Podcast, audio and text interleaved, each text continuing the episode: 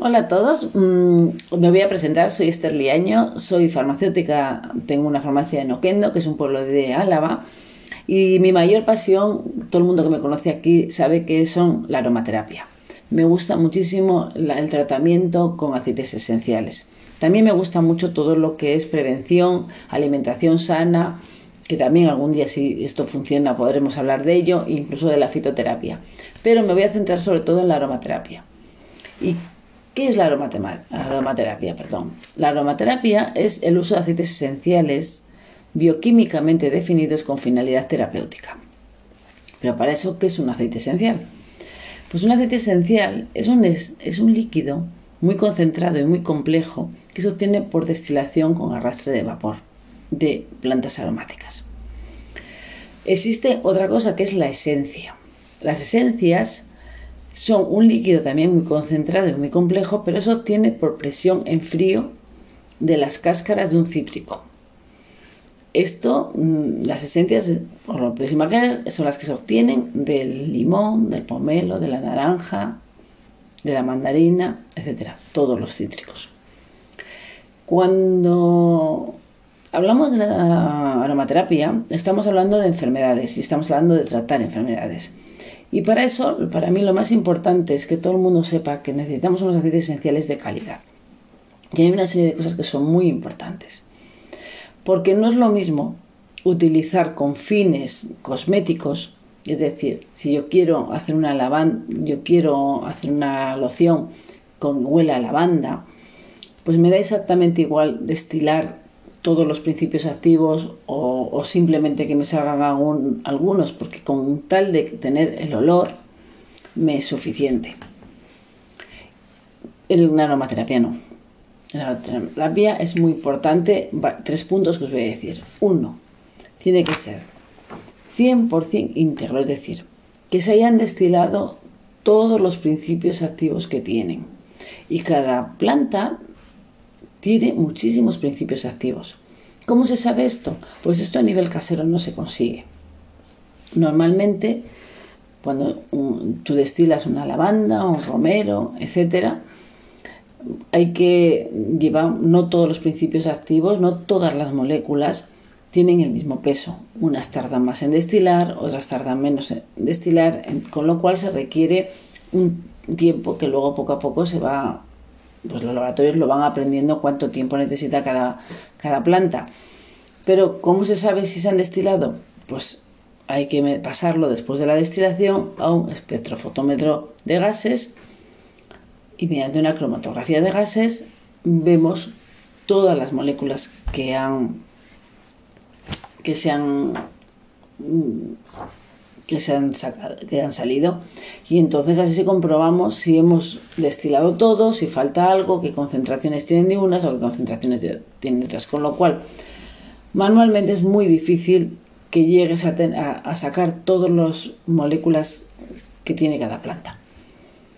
Por otro lado, aparte de ser íntegro y estar formado por todas las moléculas, tiene que ser 100% natural. Es decir, que sea destilado con arrastre de vapor de agua, que no haya nada más. Vuelvo a lo mismo. Mm, y 100% puro, es decir, que solamente mm, tenga aceite esencial. Esto lo digo porque yo he visto muchas veces en muchos sitios que venden aceites y no es verdad que sea, y te engañan, te dicen 100% de, de árbol de té pero luego está diluido en un aceite vegetal. Sí, igual tiene un 100% de, de, árbol de té, pero la concentración que tiene ahí no está al 100%. También he visto mm, otros aceites esenciales que igual los has destilado utilizando disolventes, porque por ejemplo en la cosmética, como no es necesario mm, que salgan todos los principios activos como os he dicho y además tampoco es necesario en cosmética que sea puro, pues, pues normalmente en los perfumes y todo lo suelen, suelen utilizar otros métodos para destilar. Que sean, claro, que den mucho más rendimiento. Entonces, importante, estos tres puntos. Entonces, tiene que tener también, es muy importante, que tenga, esté botánicamente definido, es decir, que tenga su nombre mm, latín. Pues eso, lavándola angustifolia, porque hay muchas que se parecen y eso tiene que estar muy definida. Y además tiene que estar quimiotipado.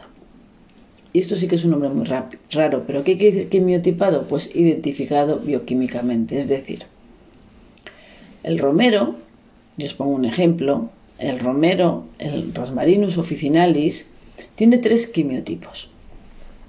¿Por qué? Porque es, una, es, es, la misma planta, es el Rosmarinus officinalis, pero depende de donde mm, se haya cultivado, donde esté en la naturaleza, bien en el Mediterráneo, bien en África, bien en Australia, bien en otro sitio, va a tener más concentración de un producto o de otro. ¿Por qué?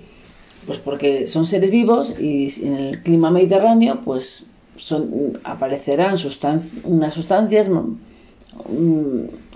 ¿cómo decirte? Pues eso, tendrán unas sustancias más, más, más concentradas en alguna molécula y sin embargo en África pues tendrán otra molécula más concentrado y en función de eso hace más un efecto o hace otro efecto. Por ejemplo, tiene que aparecer en el, en aceite esencial, tiene que aparecer, por ejemplo, romero, Rosmarinus officinalis, quimiotipo cineol. Ese tiene un efecto muy antiviral. Luego hay otro, el mediterráneo, que le conocemos todos, es Romerus officinalis, quimiotipo alcanfor. Este es el nuestro, el del Mediterráneo, el de, toda España. Porque este tiene la mayor concentración de alcanfor. Y el alcanfor es un relajante muscular, es un antiinflamatorio. Por eso nuestras abuelas siempre se hacían, daban friegas con romero. Y luego existe otro que es el Rosmarinus officinalis quimiotipo berberona, que este tiene un efecto más mm, mm, cicatrizante, hepatoprotector, mucolítico. Entonces, si os dais cuenta, no todos tienen alcanfor, no todos tienen cineol, sí suelen tener, pero por ejemplo no todos tienen las mismas concentraciones de alcanfor o no todos tienen merverona. Entonces, muy importante a la hora de tratar con aceites esenciales en aromaterapia es que esté botánicamente definido, bioquímicamente definido y puro. ¿Vale? Y en el envasado, que lo ponga, lo tiene que poner No sé si esto se está haciendo un poco denso. Al final solamente he querido deciros que hay que, cuando, cuando usamos la aromaterapia para tratamiento, para tratamiento, hay que intentar coger unos aceites esenciales que sean de mucha calidad. Porque si yo te digo que, que un producto, una lavanda, te va a hacer una función de antiinflamatoria de la piel, es porque hay un principio activo que hace esa función, una molécula. Claro, si tú compras un aceite esencial que no es no tiene todas estas características que os he dicho, igual luego no te, no te hace nada la piel, no, no sientes mm, efecto antiinflamatorio, no te calma, no te quita el, picor. Y entonces dices, pues esto no sirve para nada. Y no es por eso, es simplemente porque no has comprado un aceite adecuado, con calidad. Entonces, por eso es muy importante, porque la, la aromaterapia funciona y funciona muy bien pero tienen que ser grandes productos. Y en el mundo de, la, de, las plantas existen muchos laboratorios mediocres y de poca calidad. Lo siento mucho si me están escuchando alguien que tiene algún o que trabaja en algún laboratorio de estos, pero no todos son de gran calidad. Yo soy farmacéutica y trabajo con medicamento. Pero cuando trabajas con la fitoterapia, o cuando trabajas con la aromaterapia, es muy importante mm, dar con buenos laboratorios, es importante que te den buenos estudios, es importante las concentraciones, porque las plantas, tú puedes decir, esta planta es muy buena para, no sé, la equinacia, es buenísima para como em, para las defensas o para los catarros Sí, sí, pero hay que, tiene, tiene que ser una equinacia en extracto, en una concentración determinada. Bueno, pues como un omeprazol. El omeprazol es muy bueno para el estómago, pero en una concentración determinada. Si tú utilizas menos concentración de omeprazol, pues no te va a hacer nada. Bueno, me estoy yendo del tema. Así que vamos a volver a lo que estábamos. Voy a la segunda, a lo último que hablaros hoy, que es cómo vamos a utilizar los aceites esenciales. ¿Qué vías se utilizan? Bueno, la más conocida es la inhalatoria. ¿Cómo? Pues bien, puedes poner agua hirviendo, es decir, caliente, que no llegue a hervir. Le echas unas gotas, como toda la vida, con una toalla, te la pones y respiras. Y esto te sirve pues para muy, es muy agradable para como relajante, para temas de, de respiratorias, etc. También directamente del bote, vía olfativa. Entra directamente con los receptores del olfato y crea un impulso nervioso que actúa sobre las emociones.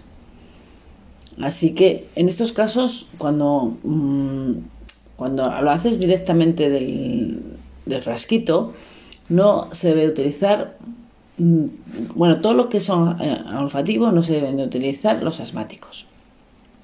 Y luego también existe en difusión lo que todos conocemos con difusores, que esto lo, sirve para todo el mundo.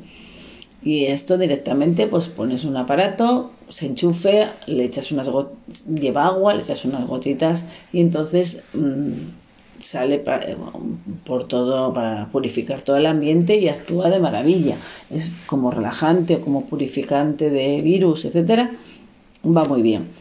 Luego también los puedes por vía oral o sublingual.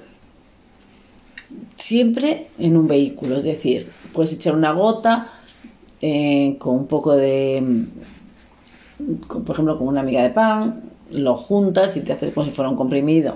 Lo puedes, eh, yo lo más sencillo es en un poquito de, en una cucharita y un poquito de miel, se le echa una gota o dos gotas de ciertos, no todos los aceites esenciales se utilizan por vía oral, ¿eh? Pero es una forma de utilizarlo. Nunca con agua. El aceite esencial no es un aceite como tal, la molécula no es, grasa, no es una grasa, no es un aceite, pero no tiene afinidad por el agua entonces no se disuelve. Entonces la mejor forma es en miel, en azúcar. Y luego también por vía tópica, directamente en la piel. Mm, yo recomiendo que en el 90% de los aceites esenciales hay que diluirlos. Hay algunos que irritan la piel, otros no tanto, pero para no tener ningún problema, yo recomiendo a la gente que utilice los aceites diluidos en un aceite vegetal y te lo echas por la piel. Por hoy creo que va a ser suficiente. No sé si os ha gustado. A partir del próximo voy a empezar a hablar de distinto, de cada día de un aceite distinto. Entonces intentaremos, creo que voy a empezar hablando por el tema, por la época que es, que es septiembre, sobre los antivirales para mejorar las defensas, para curar catarros, ahora que está de muy moda el coronavirus, para los virus entonces, el próximo día ya especificaré aceite por aceite, si os parece. Bueno, y si os ha gustado, pues aquí estoy con mi nueva aventura. Y si no, pues mira, también me podéis ver en YouTube, tengo algún, he subido algunos vídeos y tengo muchos vídeos en Instagram, Farmacia Ocondo, o en el Facebook, en Farmacia siempre. Bueno, chao. Si os gusta, pues aquí estoy. Un beso a todos.